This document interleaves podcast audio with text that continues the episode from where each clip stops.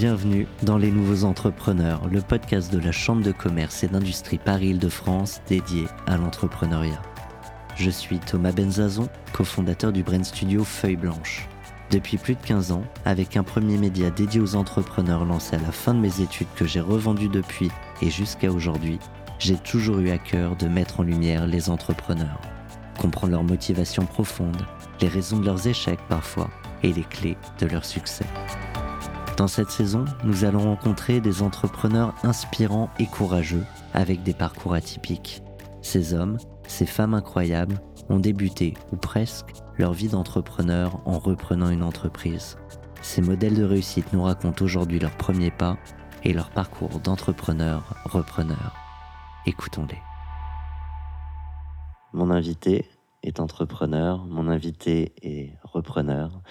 Aurore Lebon, bonjour. Bonjour Thomas. Vous avez euh, repris la société euh, Gauthier et compagnie, une société qui était fondée en 1888.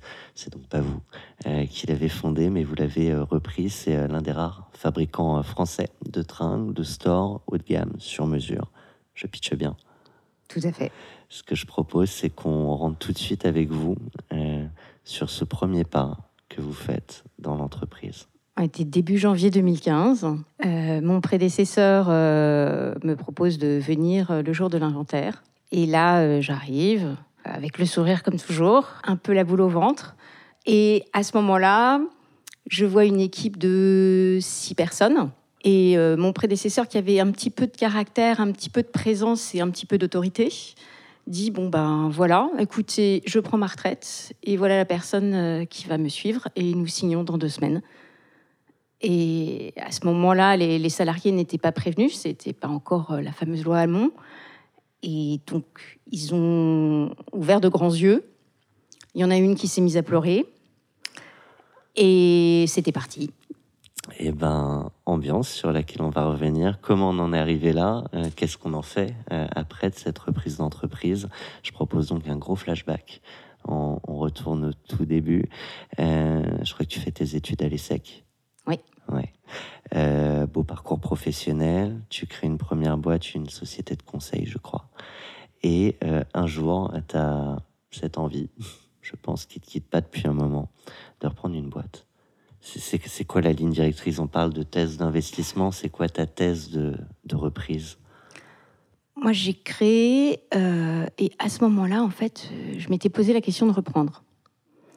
Et j'avais complètement oublié cette phase-là. Mais, euh, et là, j'avais 30 ans à peine, création de la première boîte. Et parce que je me suis dit, non, non, non, je ne peux pas reprendre, là, pas maintenant, là, je, je suis pas prête. Euh. Et, Il y a cette idée que c'est plus dur de reprendre une boîte que de la créer C'est très différent, il faut un profil différent. On n'est pas les mêmes personnes qui euh, créons et reprenons. J'ai créé cette, cette, boîte de conseil, mais j'ai jamais aimé me vendre moi-même. Je suis issue d'une famille d'entrepreneurs, euh, entrepreneurs dans la banque, et, euh, de l'autre côté, euh, petite fille d'explorateur. Donc ça fait un peu d'indépendance. J'ai passé 7-8 ans à accompagner des TPE, PME pour les aider à structurer et à diversifier leur développement. Et à un moment, j'ai créé une deuxième boîte, je me suis associée, je me suis rendu compte que je rentrais de plus en plus dans la matière et qu'en fin de compte, j'étais prête à le faire pour moi. Donc après, quelle boîte, comment, je ne savais pas. Mais il y a une thèse quand même. Il y a un prérequis. Si je vais reprendre une boîte, c'est... C'est pérenniser un savoir-faire français. Faire que euh, euh, notre culture, nos savoirs euh, puissent, puissent, continuer d'être là dans, les, dans, les, dans les décennies à venir. Quand on dit ça, à la fois c'est très serré et en même temps c'est très large des savoir-faire, il euh, y en a. Il n'y a pas qu'un secteur dans lequel on a un savoir-faire français. Non, euh, mais euh, ma sensibilité m'a toujours amené à aimer le beau et le bon. donc, donc j'ai cherché dans la décoration et dans la gastronomie. Et un jour, je suis arrivée sur les tringles. Entre-temps, il s'était passé 18 mois. Et, et, en tout, il s'est passé deux ans avant de reprendre effectivement une entreprise. Et sur ces 18 euh, mois, 2 ans, il euh, n'y a pas qu'une boîte que tu vas rencontrer, il n'y a pas que Gauthier et compagnie euh, qui va passer sur, sous tes yeux. Mm. Avant d'arriver sur pourquoi euh, cette boîte spécifiquement et comment ça s'est passé, ce qui m'intéresse aussi, c'est pourquoi tout le reste ne s'est pas fait. Je vois la, la reprise comme un, comme un parcours initiatique. On apprend de soi et il faut trouver quelque part la, boîte qui, vous correspond. Je donne souvent l'image, c'est comme si en même temps on faisait une recherche d'appart et une recherche de job. Parce qu'on va mettre son patrimoine sur la table, ça va impliquer toute l'organisation familiale, et puis bah, c'est c'est le job. C'est tout ça en même temps. Au départ, on a, enfin moi, j'avais un feeling de me dire, euh, ce qui me correspond, c'est cette dimension d'avoir euh, un atelier où, on produise des belles choses un peu exceptionnelles. Mais euh, comment ça se matérialiserait, je ne savais pas. J'ai commencé par regarder, euh, après une formation au CRA, et puis j'ai décidé d'être accompagnée aussi par la CCI. J'ai un peu fait feu de tout bois, que ce soit les bases de données, les, les spécialistes des fusions-acquisitions TPE, PME, Le marché les caché. annonces, le- le marché ouais. caché, le, enfin la totale. Et la première société sur laquelle je me suis arrêtée, euh, que j'ai adorée, c'était le meilleur jambon persillé français. Oh, qu'est-ce qu'il était bon, absolument délicieux. Mais je me voyais pas aller vivre à Dijon. Et donc ça, Oui, bah, ça fait chamboulement familial, comme, comme tu le chamboulement disais. familial, euh, qu'il qui, qui, qui puisse y avoir, euh, puisse y avoir de la route ne me faisait pas peur, mais être à plus de deux heures de Paris, c'était c'était pas jouable, Euh, parce que ma fille, euh, voilà, enfin, je, je pense que c'est important de, de rester en phase avec euh, ses priorités euh, personnelles et. euh, Non, mais et c'est je- important effectivement de lister ses critères euh, Oui. perso, pro. C'est pas que pro, c'est pas que est-ce que je peux euh, développer euh, cette boîte ou ce savoir-faire. C'est un tout. C'est un tout. C'est un, un changement profond de vie. Ce qui était très amusant d'ailleurs, c'est que je pense que je suis très heureuse d'être là où je suis aujourd'hui. hein. Et, euh, et, et- et je sais que c'est ce qui me correspond, la reprise d'entreprise. Et le jour où je me suis dit, ça y est, je suis prête, j'ai été voir mon père, je lui ai dit, bon, je vais reprendre une boîte. Et là, il m'a dit, il était temps. Lui-même ayant repris la banque familiale. Donc il y avait, euh, il y avait cette dimension. euh, lui, il disait, sa devise, c'était maintenir et créer. Pas créer et maintenir, mais maintenir et Mhm. créer. Et en fait, je crois que je fais un petit peu la même chose. On, on crée sur de l'existant. On crée sur de l'existant. Voilà. T'évoquais, alors je chamboule un peu euh, toutes les questions que j'avais prévues, mais tu parlais de la formation Oui. euh, au CRA, à la CCI. Oui. On apprend quoi? Dans mon parcours professionnel, euh, j'ai j'ai fait de la fusion-acquisition. Donc, j'ai fait des opérations d'acquisition pour les autres. Euh, et ben, en fin de compte, c'était très différent de le faire pour moi. Et l'implication, la dimension affective, elle est, elle est très forte dans le processus de reprise. hein. Et elle est euh, assez, assez importante, notamment par rapport à la, re- à la relation par rapport au cédant. Ça permet de tout remettre sur la table. Ça permet d'être au clair avec sa fiche projet. Ça permet aussi euh, de revoir des fondamentaux, on va dire, techniques, qui vont permettre de pouvoir se rendre compte si l'entreprise va bien, si l'entreprise fonctionne. si- Évaluer, diagnostiquer. Absolument. Je pense qu'on ne peut pas avancer sur ces processus sans une formation. C'est une formation courte, hein, euh, une semaine, trois semaines. Mais euh, même pour moi qui avais déjà fait ce genre de démarche euh, du point de vue professionnel, euh, c'était vraiment important. Je reviens sur ces 19 autres boîtes que finalement tu n'as pas repris. Oui. Tu évoquais bah, la problématique de distance liée au- à ses envies euh, personnelles aussi. Mhm. Est-ce qu'il y a d'autres sujets qui font que d'un côté ou de l'autre, on y va, on n'y va pas? Oui, il y a une société dont j'ai absolument rêvé, euh, qui était située dans l'est de la France, qui fabriquait des, des- des tissus absolument magnifiques. Et c'était trop gros pour moi et la personne n'était pas prête à vendre. Donc ça faisait beaucoup. Ça fait Mais j'ai rêvé dessus pendant plus de six mois.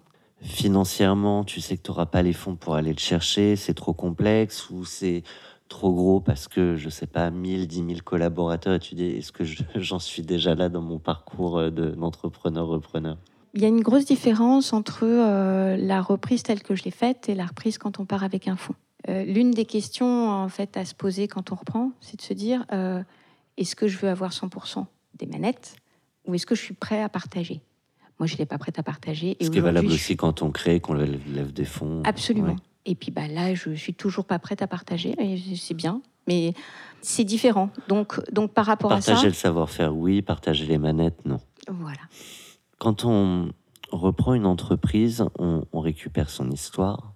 Mhm. Euh, il y, a tout un historique. Euh, avant de voir ce que toi tu as fait de cette histoire, est-ce que tu peux nous parler de celle euh, de l'entreprise en question? Oui, Gauthier et compagnie, 1888. Trois générations se succèdent chez les Gauthier jusqu'en 1995. Même famille, donc. Absolument. Et euh, j'ai d'ailleurs rencontré, et je suis toujours euh, proche de la famille de Bernard Gauthier, qui était le dernier du nom qui, euh, qui était quelqu'un d'assez, d'assez, d'assez étonnant et, euh, et c'est comme il y a eu comme une continuité. Et puis la société a, a connu des vicissitudes parce que Gauthier et compagnie, donc euh, nous sommes fabricants de tringles et de stores dans la haute décoration. Et dans les années 90-2000, très très grosse, très très grosse concurrence de, du marché asiatique qui est venu en sur fait, le haut de gamme également sur le haut de gamme, disons qu'il y a eu, euh, quand on a commencé à pouvoir acheter chez, euh, chez le roi Merlin pour euh, vraiment pas cher des tas de choses, et que, en fin de compte, on, est parti passer sur des marchés de négoce où on a perdu les savoir-faire qu'on avait. Et le secteur où il y avait à peu près 40 acteurs aujourd'hui, on en compte une demi-douzaine. Et encore, sur le haut de gamme, encore moins. Et alors justement, au moment où tu arrives dans dans ce sujet de j'y vais, j'y vais pas, ça peut être une bonne affaire, mais évidemment, on regarde le marché, on regarde le potentiel du marché. C'est un moment où tu vois que tu peux twister le marché, que les consommateurs sont prêts à revenir justement à de la haute qualité. Alors, euh, en fait, avant que, que, ça peut en refroidir euh, plus d'un ou plus d'une. Oui, ça peut en refroidir plus d'un ou plus d'une. Mais en fait, je suis arrivée 20 ans plus tard. Entre-temps, euh, l'entreprise euh, en fait a été cédée par la famille. Euh, elle a été reprise, elle a été quasiment disparue. Et puis, elle a été reprise par Bernard Gauthier, qui s'appelait, ça s'écrivait et ça s'appelle pareil. Mais c'est pas la même famille. Mais c'est pas la même personne. C'est incroyable. Et donc, oh, lui, peut-être qu'il cherchait une boîte à reprendre avec son nom. Non, lui, il était à la tête d'un des acteurs du secteur. Et comme, la, comme Gauthier allait mal, il a racheté Gauthier. Et quand il a quitté la direction générale de cette société, il s'est mis à euh, rebooster Gauthier, réinternaliser les savoir-faire, réinjecter le savoir-faire français de ce qui est ce cintrage, ce coudage, euh, comme on faisait les tringles euh, il, y a, cinq siècles euh, dans les châteaux, voilà, et, de, redévelopper l'entreprise. Et il l'a redéveloppée pendant, pendant une douzaine d'années avant de, avant de penser à, à, la céder. Et les challenges étaient relativement différents en 2015, mais ils n'étaient pas négligeables. Eh ben, on va rentrer dans le dur. donc, je crois 18 mois, 2 ans pour entre le moment où tu veux y aller et le moment où finalement tu vas reprendre. À ce moment-là, tu as une quarantaine d'années. Et tu vas passer le premier pas dans la porte de la boîte. On va te présenter, les gens vont se mettre à pleurer. On en était là au tout début. Et après, on fait quoi? On dit quoi? Euh, Parce qu'il y a, la nécessité euh, d'imprimer euh, une sorte de marque. on a une vision pour une boîte qu'on reprend. Et en même temps, il y a un respect. Le challenge, c'était 40 euh, ans. Donc, 40 ans plus de moi, j'ai repris la boîte. Donc, j'avais tenu mon, challenge. Et quand on arrive, je pense qu'on ne détient pas la clé des choses et on ne sait rien. Je pense qu'une des qualités importantes, c'est l'humilité. C'est-à-dire qu'on arrive dans une boîte pour apprendre comment elle fonctionne. Et on ne va pas la révolutionner du jour au lendemain. Et oui, on fait le silence, on écoute on fait le silence, on écoute, on apprend. Je suis restée dans l'ombre, dans l'ombre de mon, euh, de mon prédécesseur. Alors oui et non, c'est-à-dire que euh, quand deux semaines plus tard nous signons, là, euh, il me dit bon bah maintenant Aurore, vous prenez mon bureau et je prends le vôtre, on échange et je prends votre place de parking, vous prenez la mienne. Donc c'était posé. Symbolique aussi. C'était symbolique, c'était posé, c'était visuel. L'équipe a visualisé qui était le patron.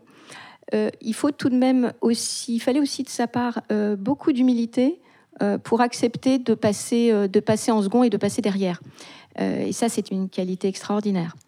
Peu de cédants ont cette capacité. Pourquoi? Parce que quand on est patron d'une TPE-PME, il y a un affect qui est très important. C'est le deuxième bébé de la famille, quoi. moi, j'ai une fille, et ben, mon deuxième bébé, c'est ma boîte. Et puis, quelque part euh, aussi, l'objectif, c'est de, préserver, de transmettre. Et, la dimension de transmission, quand on est sur ce type et ces tailles d'entreprise, l'esprit de transmission est important. Lui n'a pas pu céder à ses deux filles, euh, donc euh, il a cédé à moi, donc il y avait, quelque chose à ce niveau-là. Moi, je n'avais pas pu reprendre, euh, étant, étant jeune à l'époque, l'entreprise familiale. Donc il y avait quelque part pour nous beaucoup de symbolique. Et puis pour lui, il y avait 12 ans de travail euh, où il avait redressé cette entreprise, où euh, il y avait une véritable connaissance de la part de, l'ensemble des tapissiers de la place, qu'ils soient français ou étrangers, sur les projets les plus prestigieux de décoration.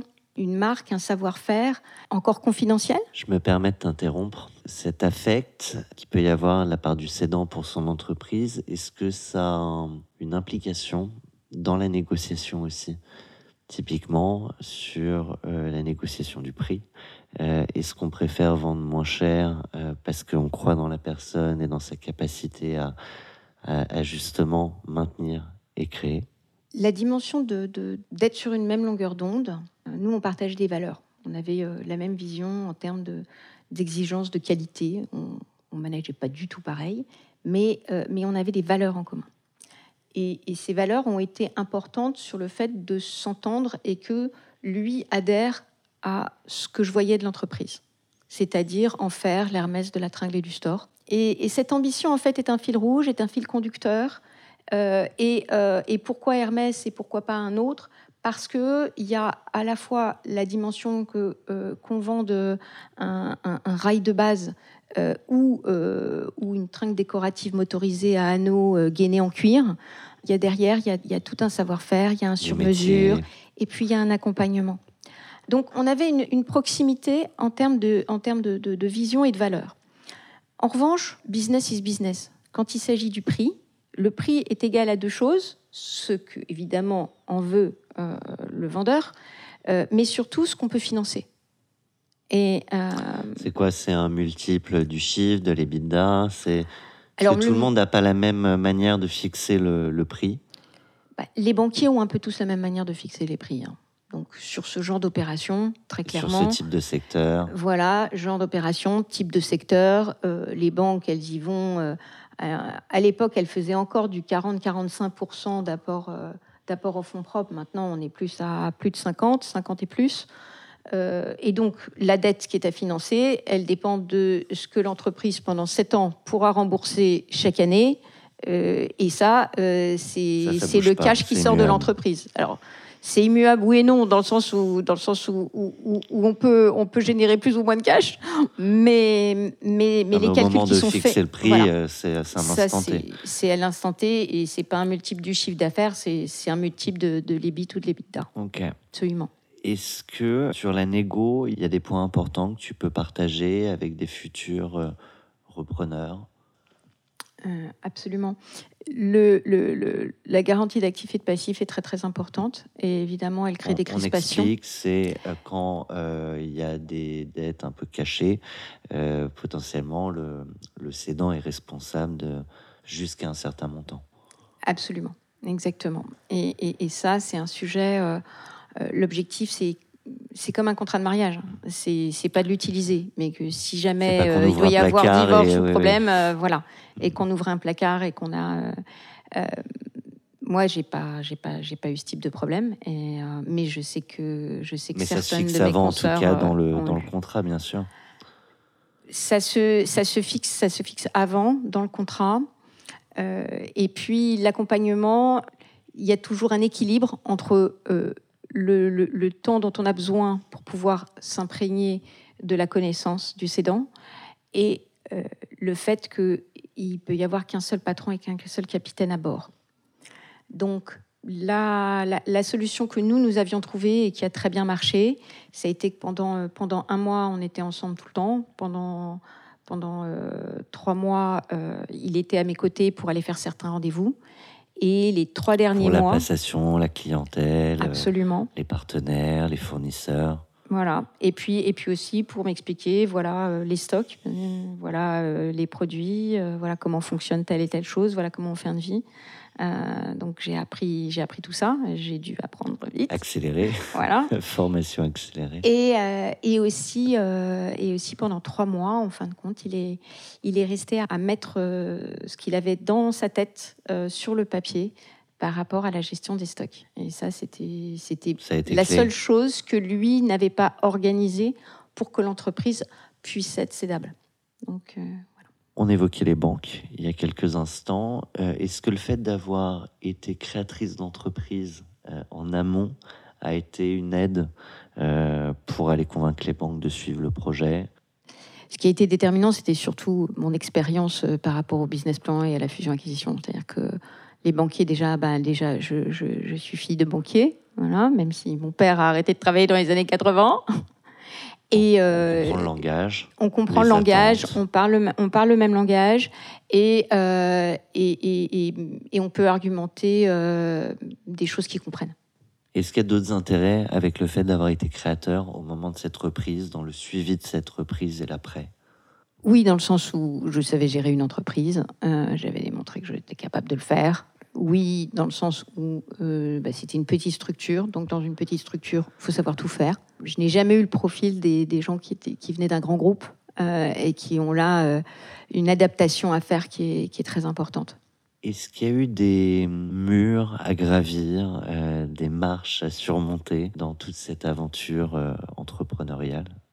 Il y en a eu plus d'une. J'avais clairement analysé qu'il y avait euh, la fin d'un modèle économique euh, quand j'ai repris l'entreprise et qu'il euh, fallait instiller les choses différemment euh, parce que changement profond de, de comportement, de comportement des gens, du profil du décideur. Et par rapport à ça, il était nécessaire euh, non plus d'attendre que le téléphone sonne, mais de faire en sorte de reconnaître les savoir-faire de l'entreprise, de la positionner aux yeux des architectes et des décorateurs et de continuer de développer de le grands savoir-faire, qui sont des prescripteurs. Mais elle est justifiée qu'on ajoute des mécanismes et qu'on ouvre euh, les tringles euh, avec euh, des machines spécifiques qu'on est les seuls à avoir développées. Il faut du temps. Il faut du temps. Et il faut du temps pour inverser les choses et inverser l'appréciation des choses et inverser la, la démarche On est dans un monde industriel à mi-chemin entre l'artisanat et l'industrie. qui est, euh, en tout cas, qui paraît être un monde, euh, au moins jusque pendant un temps, très masculin. Est-ce que le, le fait d'être une femme, entrepreneur, repreneur, a été euh, une problématique, un atout euh, J'ai toujours travaillé dans des milieux extrêmement masculins. Donc, travailler avec des hommes, pour moi, c'est un plaisir parce que souvent, ils sont, ils sont plus cash, ils sont plus directs. Il y a moins de. Il est clair que euh, c'est pas obligatoirement euh, des milieux où, euh, où, où le fait que j'arrive euh, jeune, euh, 40 ans, et surtout, est-ce que c'était parce que c'était femme ou est-ce que c'est parce que je n'avais aucune légitimité sectorielle sur ce sujet oui. et que bah, c'est sur le tas que je devais apprendre. Et, Pour me faire une idée, dans, Ouais. dans la promo d'accompagnement à la reprise que, que tu as faite, il y avait beaucoup de femmes. 2 sur 22. Donc déjà, il y a en proportion moins de femmes entrepreneurs que, que d'hommes entrepreneurs. Et en, en matière de reprise, euh, l'écart est, est encore... L'écart est beaucoup plus important. euh, au niveau de la reprise. Euh, ce que j'ai vraiment vu autour de moi évoluer euh, depuis les sept ans que j'ai repris Gauthier et compagnie, c'est qu'il y a de plus en plus de femmes qui reprennent. Et qui reprennent dans des métiers, notamment des métiers artisanaux. Quand on reprend, femme ou homme, d'autant plus peut-être dans un secteur qu'on ne maîtrise pas, dont on ne vient pas, il y a, on parle souvent du syndrome de l'imposteur. Euh, Est-ce que tu es passé par là? J'ai toujours été en conscience du fait que je n'avais pas de légitimité, euh, que ce soit par rapport au travail manuel ou, par rapport à la technicité. Donc euh, le syndrome de l'imposteur, je ne pense pas véritablement l'avoir vécu parce que, parce que j'étais déjà en conscience avec moi-même. hein. Je vois le temps qui file. euh, J'ai encore 10 000 questions, mais je vais en choisir une euh, avant euh, notre, dernier, notre dernière phase où je te propose un petit jeu. Mais on l'a dit, tu as fait vœu de silence pendant un temps pour écouter la parole des collaborateurs, des clients, comprendre en fait simplement. à un moment, tu vas parler et tu vas de fait imprimer un style, une direction pour cette entreprise. Tu dis quoi? C'est six mois plus tard, j'instaure un truc dingue, un, séminaire d'équipe. Ça n'avait jamais été fait Non, pas du tout. On était dans une entreprise euh, qui était vraiment organisée en silo. Et moi, euh, j'ai plutôt toujours euh, vu les choses en systémique. Donc là, on n'était plus exactement sur les mêmes manières de fonctionner. Et c'est à ce moment-là que je leur ai formulé ma vision de là où je souhaitais que Gauthier aille donc Gauthier et compagnie soit euh, incontournable euh, dans la haute décoration et soit l'Hermès de, la tringle et du store. Et donc à ce moment-là, ce que je leur ai dit, je leur ai dit maintenant j'ai besoin qu'on puisse exprimer toutes nos valeurs communes. Donc je vous propose euh, de, de, mettre tout ça sur le papier et d'en débattre et de déterminer quelles sont nos valeurs, nous Gauthier. Donc là, la parole circule. Les retours que tu as t'étonnent, te surprennent, ou finalement tout le monde est assez unanime pour dire bah, il n'y a, peut-être pas besoin de remettre en mots parce qu'on est assez d'accord bah, Ils se sont tous alignés autour de mots comme euh, savoir-faire, écoute, excellence. Euh, euh, c'est sorti d'eux. Et, ils se sont accordés dessus. Et en fin de compte, ça correspond à ce qu'on est, à notre ADN. Pour conclure, je te propose un petit jeu très rapide. Euh, je vais te donner des débuts de phrases et euh, tu me proposes la suite. C'est ce qui te vient à l'esprit très spontanément. Le matin, pour être en forme, je commence toujours ma journée par... Monter. Si j'avais su, je n'aurais jamais... Je n'ai pas de regrets. Ma plus grande réussite d'entrepreneur, c'est... Le bonheur que j'ai à faire ce que je fais tous les jours avec une super équipe. Une journée ratée, c'est une journée sans. Sans joie. Est-ce qu'il y a une phrase euh, en tête qui te motive, qui te porte dans, ton aventure au quotidien? Une sorte de mojo euh? Mon père, quelque temps avant de mourir, euh, m'avait dit Aurore, tu es sur le bon chemin. Donc les jours où je me dis Ouf, c'est dur, où est-ce que j'en suis? Je me souviens de ces paroles-là un chemin, c'est pas l'arrivée, c'est la quête qui compte. Il n'y a pas d'arrivée, on n'arrive jamais vraiment. Allez, avec, euh, avant de partir, une dernière question. Euh, avec un peu de recul aujourd'hui, quel conseil t'aurais aimé recevoir avant de reprendre une boîte? Si tu découvres des loups cachés, euh, ne mets pas la, la tête dans le sable. Regarde, analyse et gère le problème. Un immense merci, euh, Merci à toi, Thomas. Je euh, rappelle le nom de ton entreprise, Gauthier et compagnie. On était là pour euh, les nouveaux entrepreneurs, repreneurs. Ce podcast vous a été proposé par la CCI Paris Île-de-France dans le cadre du programme Entrepreneur Leader. Mis en place par le Conseil régional d'Île-de-France, ce dispositif vise à offrir aux entrepreneurs franciliens un accompagnement complet et personnalisé à toutes les étapes de leur projet de création ou de reprise d'entreprise. Si ce podcast vous a plu, abonnez-vous sur la chaîne Spotify Les Nouveaux Entrepreneurs et partagez-le.